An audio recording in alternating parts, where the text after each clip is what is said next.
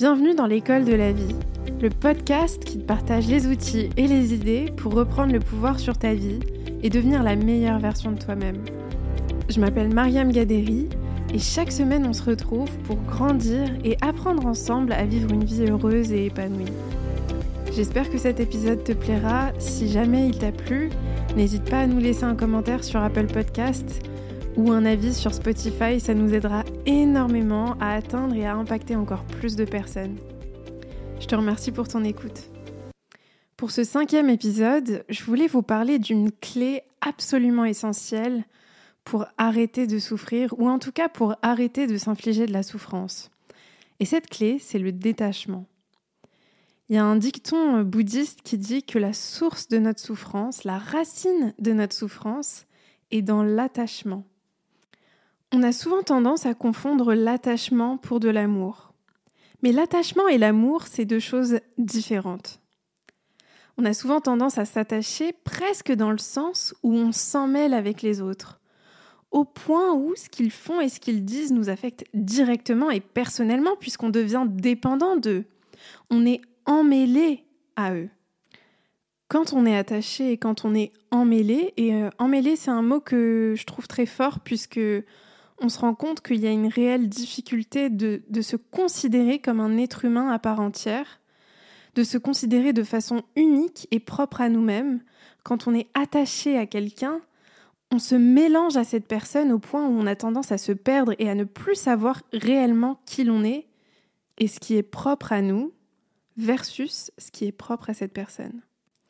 Et je tiens à dire que cette vérité, elle est valable pour n'importe quel type de relation mais surtout en amour, en amitié, en famille, dans nos relations très très proches où on peut vraiment avoir cette sensation de se perdre dans l'autre.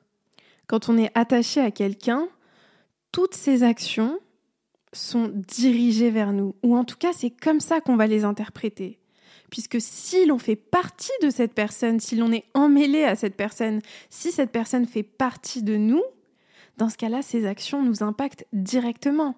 C'est une logique absolument évidente.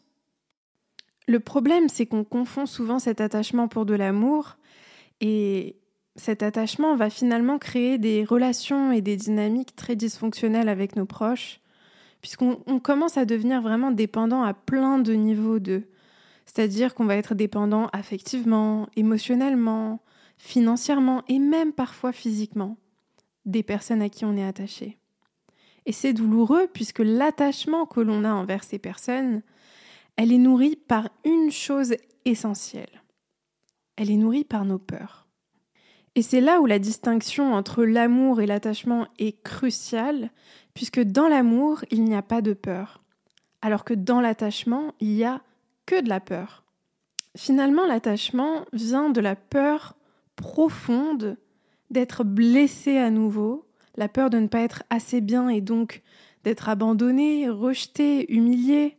Et donc on s'attache dans le but de garder faussement un contrôle sur nos relations, de sorte à ce que nos relations nous donnent ce dont on a besoin. Mais finalement on se fait du mal à nous-mêmes car les attentes qu'on va développer envers nos proches seront rarement satisfaites.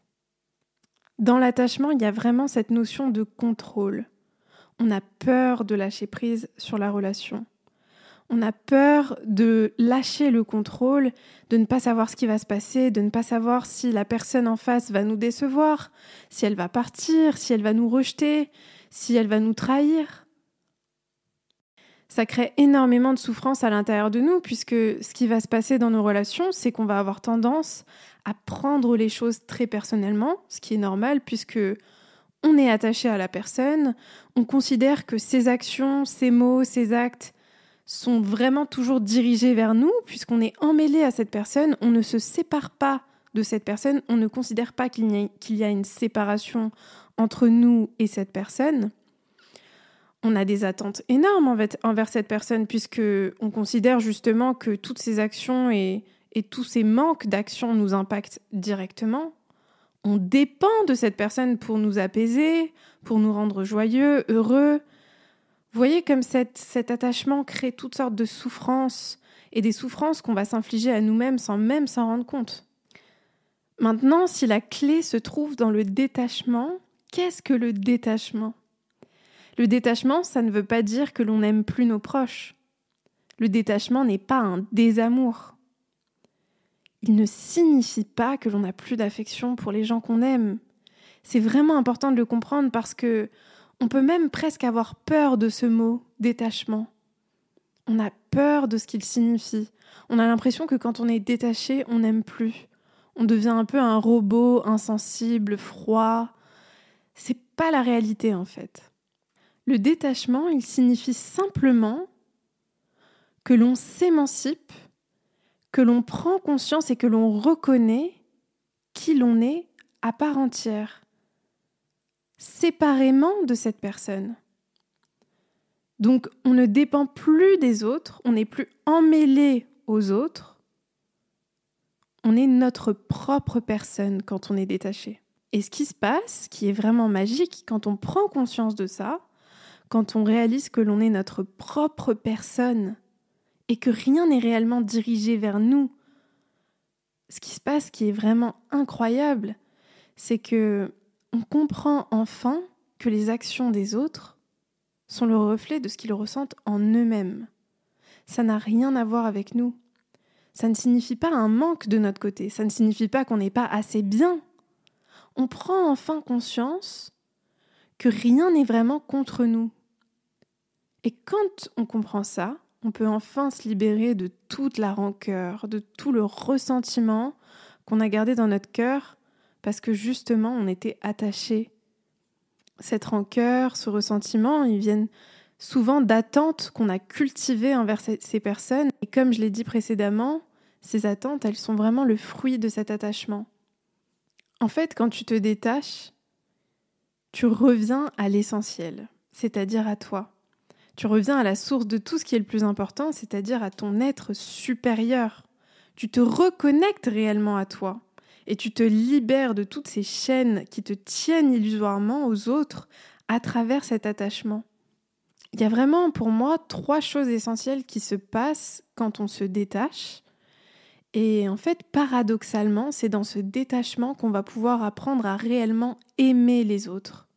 À les aimer sans s'attendre à quoi que ce soit, sans avoir besoin que nos relations soient transactionnelles, c'est-à-dire j'ai fait quelque chose pour toi, tu dois faire la même chose pour moi. Euh, si j'agis d'une certaine façon, tu dois me donner quelque chose en retour. En fait, ce qui se passe quand on se détache et qui est extraordinaire, c'est que premièrement, on arrête de prendre les choses personnellement. On prend vraiment un recul extraordinaire sur ce qu'il se passe et sur ce que les autres nous font ou ne nous font pas, puisqu'on comprend que finalement, même quand quelqu'un agit d'une certaine façon envers nous, cette action ne nous est pas réellement dirigée. Elle est juste le reflet de quelque chose d'autre à l'intérieur d'elle-même. Puis deuxièmement, ce qui se passe, c'est qu'on arrête de s'attendre, on arrête d'avoir des attentes envers les autres. Ça ne veut pas dire, bien sûr, que nos relations deviennent complètement platoniques et qu'on ne fait rien les uns pour les autres. Justement, ce qui se passe, ce qui est extraordinaire, c'est qu'on commence à donner aux autres simplement avec notre cœur, sans chercher à avoir ce, côté transactionnel.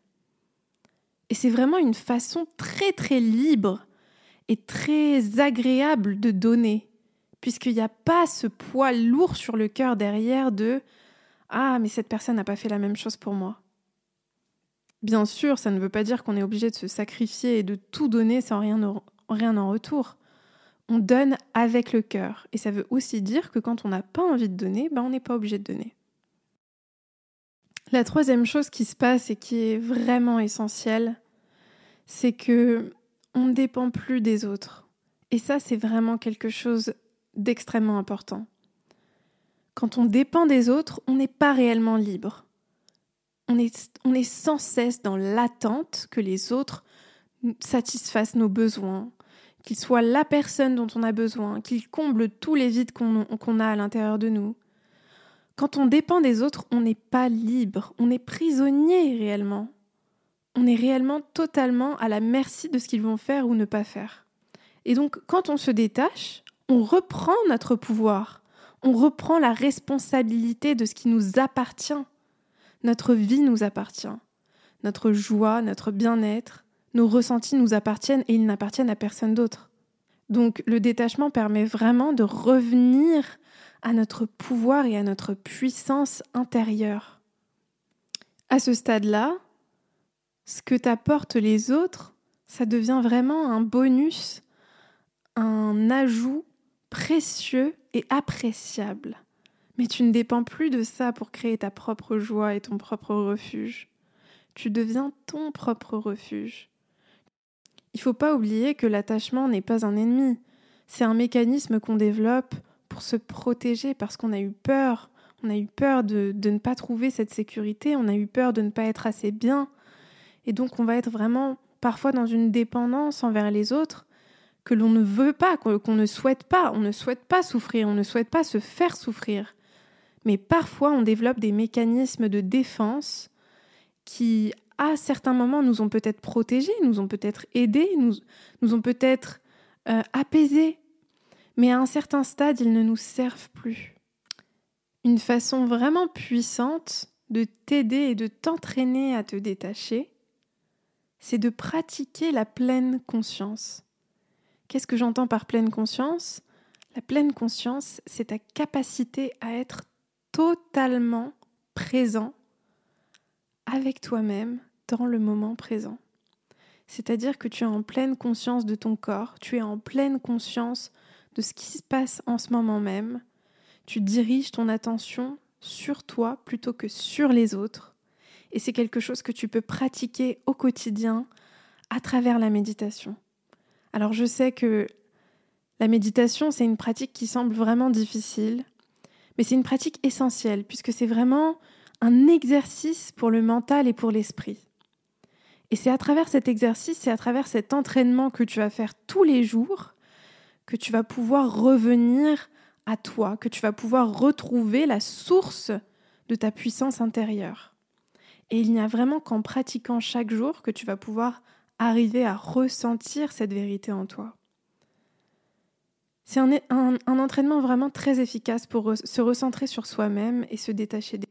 Alors ce que je tiens à préciser, c'est que t'es pas obligé de méditer une heure par jour. T'es pas obligé de te réfugier dans une montagne euh, ou dans un monastère et méditer plusieurs heures par jour. T'es pas obligé de te couper du monde. La plus grande force qu'on peut développer, c'est de réussir à entrer dans un état de méditation, même dans l'environnement stressant dans lequel on est tous. On vit tous une vie plutôt dynamique, plutôt stressante, avec énormément d'informations et de stimuli qui nous, qui nous submergent toute la journée. Moi, ce que je conseille, c'est de commencer tout doucement avec 10 minutes de méditation par jour. Et il y a énormément d'études qui ont été faites sur le sujet et qui prouvent que même 10 minutes par jour peut vraiment affecter notre cerveau, nos capacités, peut réduire notre niveau de stress et de cortisol, qui est l'hormone du stress dans notre corps. Il y a tellement de, bénéfices et de bienfaits dans la méditation que l'on ne réalise pas.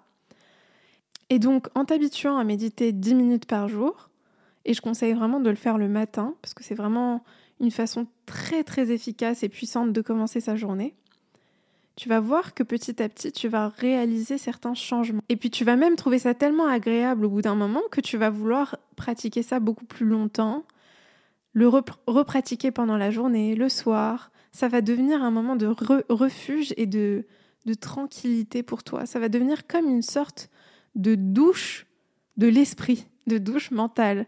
Tu fais le vide, tu nettoies tout ce qui est à l'intérieur de toi, t'as encombré. Il faut pas oublier que l'esprit peut être vraiment encombré et que c'est absolument important de le nettoyer. Et c'est une pratique qu'il faut vraiment s'habituer à faire. Alors je précise que il faut pas s'attendre à ce qu'il y ait des résultats tout de suite. C'est comme quand on va à la salle de sport, on peut pas s'attendre à devenir hyper musclé en une semaine ou en deux semaines. Il faut vraiment s'habituer et partir du principe que ça va prendre du temps.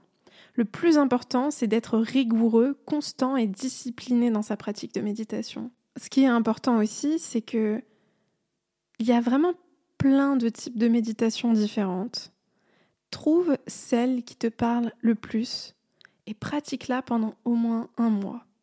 Si tu vois que ça ne te fait pas le bienfait que tu recherches, pratique-en une autre. Ne te ferme pas à la possibilité qu'il y ait au moins un type de méditation qui puisse te parler, qui puisse, te, qui puisse faire l'effet escompté sur toi. On est tous différents, on a tous des besoins différents. Et c'est pour ça que le type de méditation qui va marcher avec moi va peut-être pas marcher avec toi. Et le, le, type de méditation qui va marcher avec toi va peut-être pas marcher avec un autre.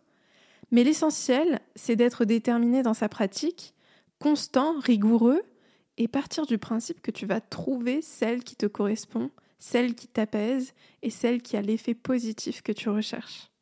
J'espère vraiment que cet épisode t'a plu. Si tu recherches des suggestions sur le type de méditation que tu pourrais essayer, n'hésite pas à me le dire. N'hésite pas aussi à me partager les petits points clés que tu as retenus de cet épisode sur les réseaux sociaux. Et puis, comme d'habitude, je serais hyper heureuse d'entendre vos retours et de savoir ce que vous en avez pensé. Je vous remercie toutes et tous pour votre écoute et je vous envoie plein d'amour.